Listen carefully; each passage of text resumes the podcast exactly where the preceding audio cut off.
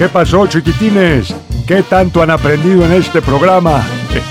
¿Verdad? Exactamente, y ahorita seguimos con precisamente con bajo esta misma línea, porque tenemos en la línea telefónica, le agradecemos muchísimo de verdad a un gran ser humano, gran eh, deportista, gran futbolista, campeón del mundo. ¡Ay no más, papá! ¡Ay no campeón más! del mundo sub-17. jugó en uno de los mejores equipos de México en las Águilas del América. América. Nos referimos, por supuesto, a Enrique Esqueda. ¿Cómo estás, Enrique? Muy buenos días. Terminando de hacer ejercicio, amigo, porque él sí hace ejercicio, no como otros Ah. que andan ahí poniendo pretextos de que, ay, no, estoy en cuarentena y no, no hago nada. No, ni más. Ah. él sigue en forma. Te mordiste la lengua. Le mandamos un fuerte abrazo. ¿Cómo estás, Enrique? Te saluda Juan Carlos Ábalos Comparán, el público del tiradero en todos Estados Unidos y en México. Y Toño Murillo, bienvenido, ¿cómo estás? ¿Qué tal, Juan Carlos? Muy buenos días. Gracias por esa presentación. Hola, Toñito, por allá. ¿Cómo está todo? Todo bien, amigo, todo de lujo. Todo muy bien. ¿Tú? Exactamente, todo muy bien aquí, este, saludándote. Qué bueno, yo también. Aquí, como dijo Juan Carlos, estoy terminando hacer ejercicio. Seguimos en forma. Listos para lo que se venga. Esperemos que pronto se pueda reanudar el fútbol a nivel mundial, fuera de estos cinco o seis países en los cuales sigue habiendo, pero contentos y, haciendo lo que las autoridades nos, nos indican. Ok, ahí se nos, como que se nos Oye. está yendo un poquito la, la, la comunicación de Enrique. Ahí si te mueves poquitito, ahí nomás, este poquito, ahí para que. A ver, ¿me escuchan A mejor? ver, ahí, ahí, ahí. Ahí ahí. estás, ahí estás, ahí estás. ahí Échale, estás. Juan Oye, Carlos. Para, para empezar esta, Es que esta plática, No llega bien el Wi-Fi. es una bronca para todos, ¿eh? El Wi-Fi, pregúntale al Zuli. Bueno, pero es otra cosa. Este, oye, para, para empezar la plática, eh, yo, yo sé que seguramente estás al tanto de lo que está sucediendo en la cuestión con esta nueva liga virtual, con esta E-League. ¿Qué te ha parecido a ti? Como, como jugador de fútbol, esta, esta iniciativa de la Federación Mexicana para mantener a la gente cautiva y pues ver también a los futbolistas en otra faceta, hay de gamers, ¿qué te ha parecido la E-League? Fíjate que me, me parece de alguna forma eh, muy interesante, aunque digo no se, no se asemeja nada a la realidad. Pero digo, de alguna forma tenemos que estar entretenidos, ¿no? Hay muchas otras formas de entretenernos aparte de estar jugando videojuegos, pero ahorita yo creo que a la gente la tiene un poco metida porque ve a sus ídolos, ve a sus jugadores, ve a gente de su equipo y de alguna forma hay que seguir viendo fútbol, caray. Todo el mundo lo extraña, me incluyo y, bueno, es lo que lo que se puede hacer ahorita y no, aprovechémoslo de alguna forma, caray. Sí, de acuerdo. Oye, Enrique, ya hablas de la Liga IMX, pero nos interesa mucho saber, ya sabemos tu trayectoria con selección, este, con, con América, pero que tú nos platiques a fondo cómo inicias en el fútbol. O sea, de- desde qué edad, eh, por cuántos eh, problemas tuviste que pasar, este, qué te ha dejado el fútbol en general, que nos platiques eh, a grandes rasgos todo sobre tu carrera.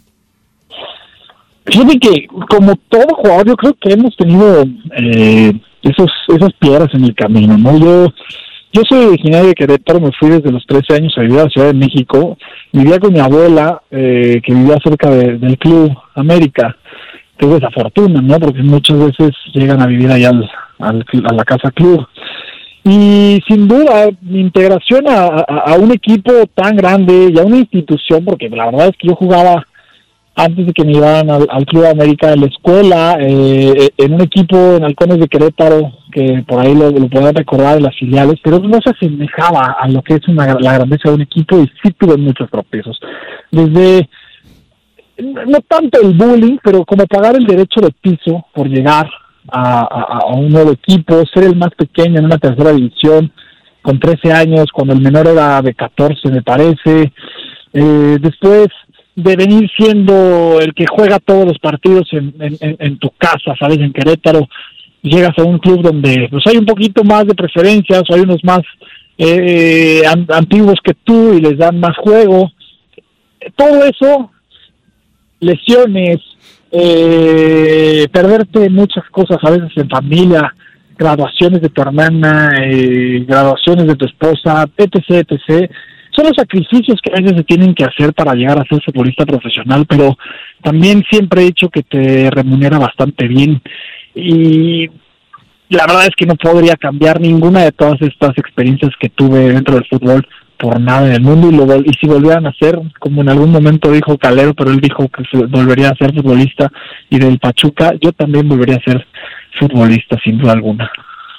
Y no, imagínate eh, ese ese sacrificio que, que ahorita nos estás eh, platicando, pues te llevó a ser campeón del mundo. Hay nada más, ¿no? Ay, nada más para las aguas, ¿no? Como diría el negro. Ay, nomás. Ay, nomás, papá. Ay, nomás por si tenían, por si tenían el pendiente, dile. y sí, efectivamente, es algo que, que repito, no cambiaría por nada en el mundo, lo volvería a, lo volvería a hacer. ¿Cuánta, ¿Cuántos jugadores en el mundo, aunque sean selecciones menores, eh, querrían ser campeones ¿no? mundiales? Nosotros tuvimos esa, esa gran fortuna eh, con un grupo increíble. Ustedes tienen la oportunidad de de repente convivir con, con varios de ellos, el Negrito Esparza, Estupazo. Y, y, y, bueno, toda esa selección que, que, que logró ese campeonato, sin duda alguna, yo creo que te has dado cuenta que todos pensamos igual, que es siempre positivo, siempre para adelante y el sí se puede, siempre ha estado en nuestra cabeza, fue una cosa que nos dejó muy marcada Jesús Ramírez y bueno, al parecer eso fue lo que nos llevó al éxito, el, éxito, aparte de las condiciones que tenían cada uno de esos 23 jugadores, ¿no? De eso es aparte, pero la mentalidad es o es o siempre va a ser fundamental para este deporte y yo creo que cualquier otra cosa en la vida. Oye, Enrique, eh, ya hablamos de, ese tema que, que, te, que, te, marcó, ¿no? En lo positivo, este, el título mundial, pero también hay una cuestión en el 2008, digo, no quiero tocar fibras sensibles, pero más bien aquí va mi, mi comentario. Este, ¿qué te dejó como ser? Sí, bueno, sí, no, pero sí. ¿Qué te dejó como, como ser humano esa experiencia del 2008 en selección de no calificar a los Juegos Olímpicos de Pekín? Porque imagino que fue en lo particular fue un, fue un masazo muy fuerte. ¿Y cómo lo asimilaste? ¿Cómo trabajaste con ello? Porque la crítica fue general, pero me imagino que para cada uno lo vivió de distinta forma. Es correcto, sin duda alguna, ninguno de los que estamos ahí nos salvamos, ¿no? Eh, fue una desgracia haber quedado fuera porque me parecía en el papel los equipos rivales estar muy a modo sin duda las, eh, las oportunidades no las completamos. Eh, por ahí se nos marca más a los delanteros o se nos castigó más a los delanteros en cuanto a la crítica. Eh, muchos de esa selección desaparecieron a los pocos años. Si no es que me estoy yendo muy lejos, yo creo que en menos de pocos años. Y cómo darle vuelta a la hoja, todo Juan Carlos, la verdad es que en mi caso, siempre tuve una meta, ¿no? Y siempre quise seguir, siempre, siempre quise ser futbolista profesional, poner mi nombre de alguna forma en, el fútbol.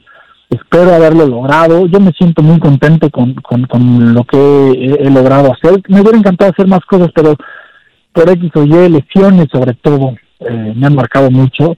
Pero yo creo que esa vuelta a la página, tan rápido que se tenía que hacer para seguir jugando bien en tu equipo, seguir buscando objetivos en tu vida, había que hacerlo. Muchos se quedaron con, con, los abucheos de los estadios, con las críticas, se los comieron y, desgraciadamente, teniendo un talento impresionante, de repente los vimos desaparecer en el, en el mapa del fútbol.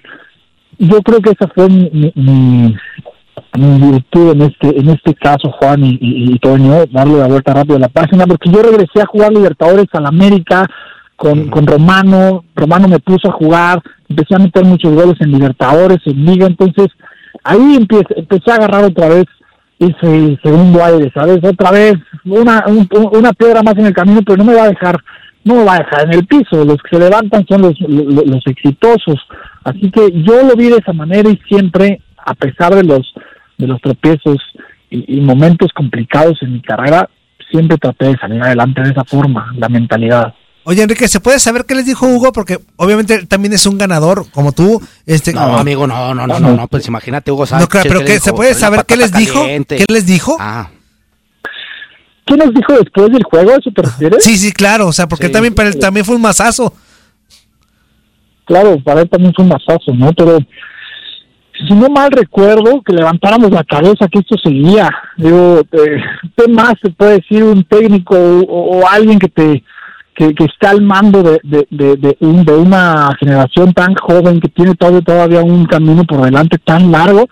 Si no mal recuerdo, eso fue lo que nos dijo Toño y Juan, que, que- que dale, cabeza arriba, esto sigue, no se cumplió el, el objetivo, pero pues cada quien tiene que regresar a su equipo, a seguir jugando, y, y, y sí, y eso fue lo que más, más, más recuerdo del vestidor, Ape- apa- aparte de, de- de llegar al vestidor y todos, créeme, todos estábamos con, con una cara desencajada que no podíamos con ella, pero bueno, pues que, que ni modo de seguir llorando hasta el día de hoy. De Me duele, pero no podemos seguir llorando. No, y, y sabes qué, viniendo de quien viene, ¿no? De una persona que, que es súper triunfadora, que, que ha conseguido cosas muy, int- muy interesantes e importantes para el fútbol mexicano y que, y, y que después de un tropiezo como este te diga, no, levanten la cabeza, o sea, hay que seguir, van a regresar, van a hacer esto, o sea, eso, eso, eso también te, te motiva, ¿no? Te lleva a otro nivel en la cuestión de superar rápido las cosas y seguir adelante. Sin duda, sin duda, y no nada más él. Te repito, cuando yo regresé del, de- del preolímpico a- al- al club, el eh, eh, Romano nos agarró al Torito Silva y a mí, que éramos los que habíamos sido de- de- del Club América, y nos dijo, a ver muchachos, aquí hay que cambiar, la- el- aquí hay que cambiar el chip, ya estás de regreso a tu club, y aquí van a tener la oportunidad de volver a jugar. Que te dé esa confianza eh, Romano, siendo de los más jóvenes, Juan Carlos y yo, en esos momentos, y también de la, de la, de la, de la selección preolímpica, éramos de los más jóvenes, pues de alguna forma, pues te da aire, nos metió a jugar en Libertadores, nos metió a jugar en Liga, esa Libertadores para nosotros fue muy buena, para el club, para mí, en lo personal también fue muy buena, llegamos a una semifinal en la cual perdemos por un gol de visitante, quedamos 1-1 contra la Liga de Quito, pero bueno, después de una mala vino una buena para, para nosotros y, y, y, y así fue, digo, yo eso es lo que más recuerdo de esos momentos. Oye, Enrique, este, Sí. participaste en varios equipos, aparte de, de las Águilas del la América, pero hay uno que me llama la atención. Jugaste en la Liga de, de la India. ¿Qué te dejó esa experiencia? Padrísima, padrísima, estoy por regresar. Ah, Ok. La verdad es, estoy- Ándale. la, la verdad es que es un es un país el cual obviamente nadie conoce que existe el fútbol. Pero fíjate, te voy a decir algo muy interesante. Ahora que me he ido al extranjero a jugar, estuve jugando en Europa, en Polonia, que Sí. es una liga bastante competitiva, la cual tiene equipos que compiten en Champions. Hace dos, tres años jugaron contra el Madrid, ganando 3-3 ahí en, en Legia. O sea, hay, hay, hay fútbol por todo el mundo y eso es lo que más me ha sorprendido, que nada más en México estamos enfocados en ver a los equipos top que vemos en Champions y decimos, queremos ir ahí. Qué padre, yo también quería ir ahí, yo quería ir al Barcelona, yo quería ir al Real Madrid en algún momento de mi vida, claro. Pero cuando sales de tu confort, que es la Liga de México, te das cuenta que, que hay fútbol para echarte arriba en todo el mundo. Y ahora en la Liga de la India, te das cuenta también que en un país tan grande, que tiene tantas carencias y que tiene tantas cosas eh, positivas y negativas, tienen esta afición por el fútbol que no tienes una idea. ¿Se acuerdan dónde jugó la sub-17 de Diego Lainez eh, en la India el Mundial? Yo jugaba en ese mismo estadio en, Cal- en Calcuta. Ah, Es- y te, puedo, te puedo decir que es, si no de las tres mejores canchas que he pisado en mi vida, sino que puede ser que la mejor. Una capa- tiene capacidad de 90 mil aficionados. El estadio se llena, se vuelve loca la gente. El campo es una alfombra. Las, las instalaciones adentro del estadio, las de- los vestidores, es increíble, cosa que no te puedes imaginar que en esos lugares donde no tienen un fútbol tan avanzado puede existir este tipo de, de- de- de infraestructura. Es increíble, la gente aparte es lo mejor del mundo, es entregada al máximo. Por eso estoy tan encantado por, por ese país, más que Polonia, ¿eh? A pesar de ser Europa. fíjate algo que, que a lo mejor muchos no sabíamos de Nos este. imaginábamos. Exactamente, entonces, Pues no. qué padre que nos platiques eso, Enrique. Hay muchísimas cosas interesantes en este país tan grande. El fútbol tiene buen nivel, tiene muchos jugadores de buen nivel. Digo, muchos jugadores van y se retiran en la Indy, se van y se retiran en la MLS. Ahora me tocó ver dirigiendo a Materazzi. Hacía, creo que seis meses antes de que, de que yo llegara, estaba En el equipo al lado del que yo entrenaba, el Atlético Calcota, estaba eh, este jugador Robbie King, también llegó a ir a Nelka, Roberto Carlos jugó allá, Diego Forlán jugó ahí. Hay muchos jugadores, a pesar de que van y se retiran ahí, que le, le, le ponen un poco de sabor a esa liga, le ponen nivel. Es una liga muy interesante con unos campos padrísimos.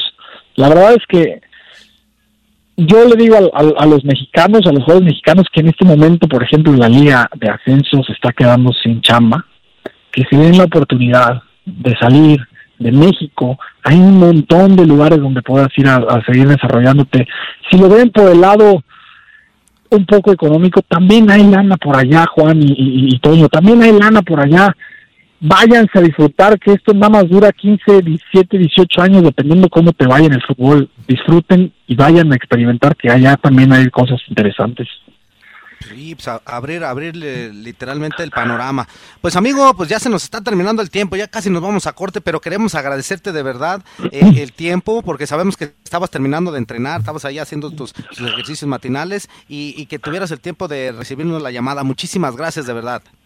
Muchísimas gracias por contactarme. Aquí estoy cuando cuando se, cuando se ofrezca. Eh, seguimos platicando en otra ocasión con ah, más tiempo, por favor. Sí, claro. Va, ya Oye, lo, ya a, lo a ver si pactamos. ya, a ver si ya cuando. Sí, a ver si ya se quita esta situación y, y, pues nos platicas de tu ida otra vez allá a la India. Sería interesante ser el, el primer programa que platique de eso. ¿no? que... Con todo gusto, con todo gusto vamos a dar esa esa primicia y, y en cuanto yo sepa alguna cosa nueva de, de, mi regreso allá, que la tengo ahí ya muy pactada, tengo muchas ganas de regresar, el técnico me está y hable, entonces te lo haré saber. Eso, pues muchas gracias, amigo. Sí, amigo. Un abrazo. Te mando un fuerte abrazo, muchas gracias.